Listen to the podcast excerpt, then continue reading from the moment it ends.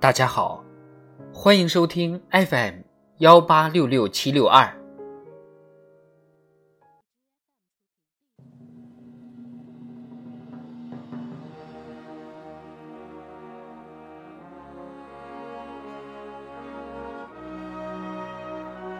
党的十九大以来大事记。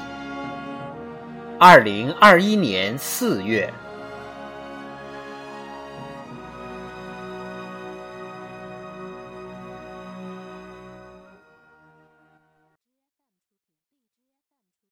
四月八日，党中央审议通过北京非首都功能疏解相关方案和政策。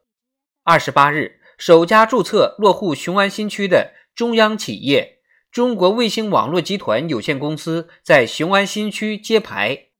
部分在京高校、医院、央企总部等疏解到雄安新区，开始有序落地实施。四月十八日至二十一日，博鳌亚洲论坛二零二一年年会在海南博鳌举行。习近平以视频方式在开幕式上发表“同舟共济课时间，命运与共创未来”的主旨演讲。四月二十二日，习近平以视频方式出席领导人气候峰会，并发表。共同构建人与自然生命共同体的讲话，首次全面系统阐释构建人与自然生命共同体理念，强调要坚持人与自然和谐共生，坚持绿色发展，坚持系统治理，坚持以人为本，坚持多边主义，坚持共同但有区别的责任原则。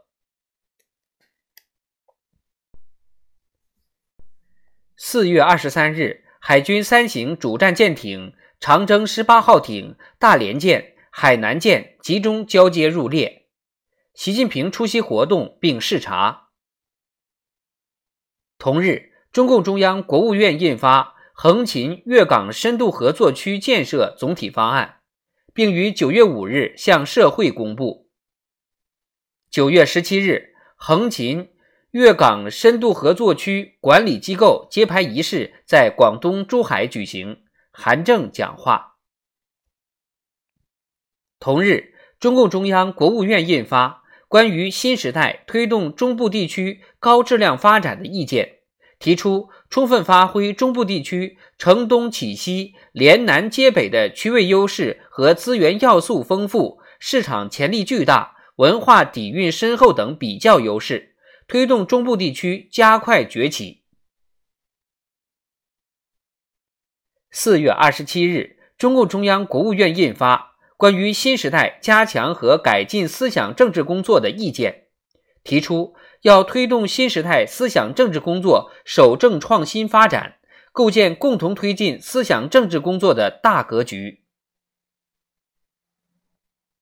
同日，中共中央办公厅发出。关于在全社会开展党史、新中国史、改革开放史、社会主义发展史宣传教育的通知。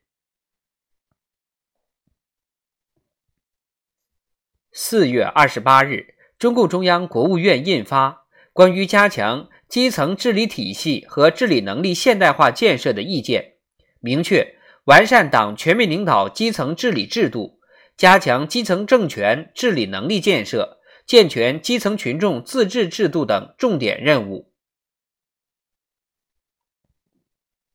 四月二十九日，十三届全国人大常委会第二十八次会议通过《中华人民共和国乡村振兴促进法》修订后的《中华人民共和国海上交通安全法》。同日，中国空间站天河核心舱发射成功。标志着我国空间站建造进入全面实施阶段。六月十七日，搭载着聂海胜、刘伯明、杨洪波三名航天员的神舟十二号载人飞船成功发射，并与天河核心舱完成自主快速交会对接。三名航天员先后进入天河核心舱，中国人首次进入自己的空间站。航天员在轨驻留三个月。开展一系列空间科学实验和技术试验，在轨验证了一系列空间站建造和运营关键技术，于九月十七日顺利返回。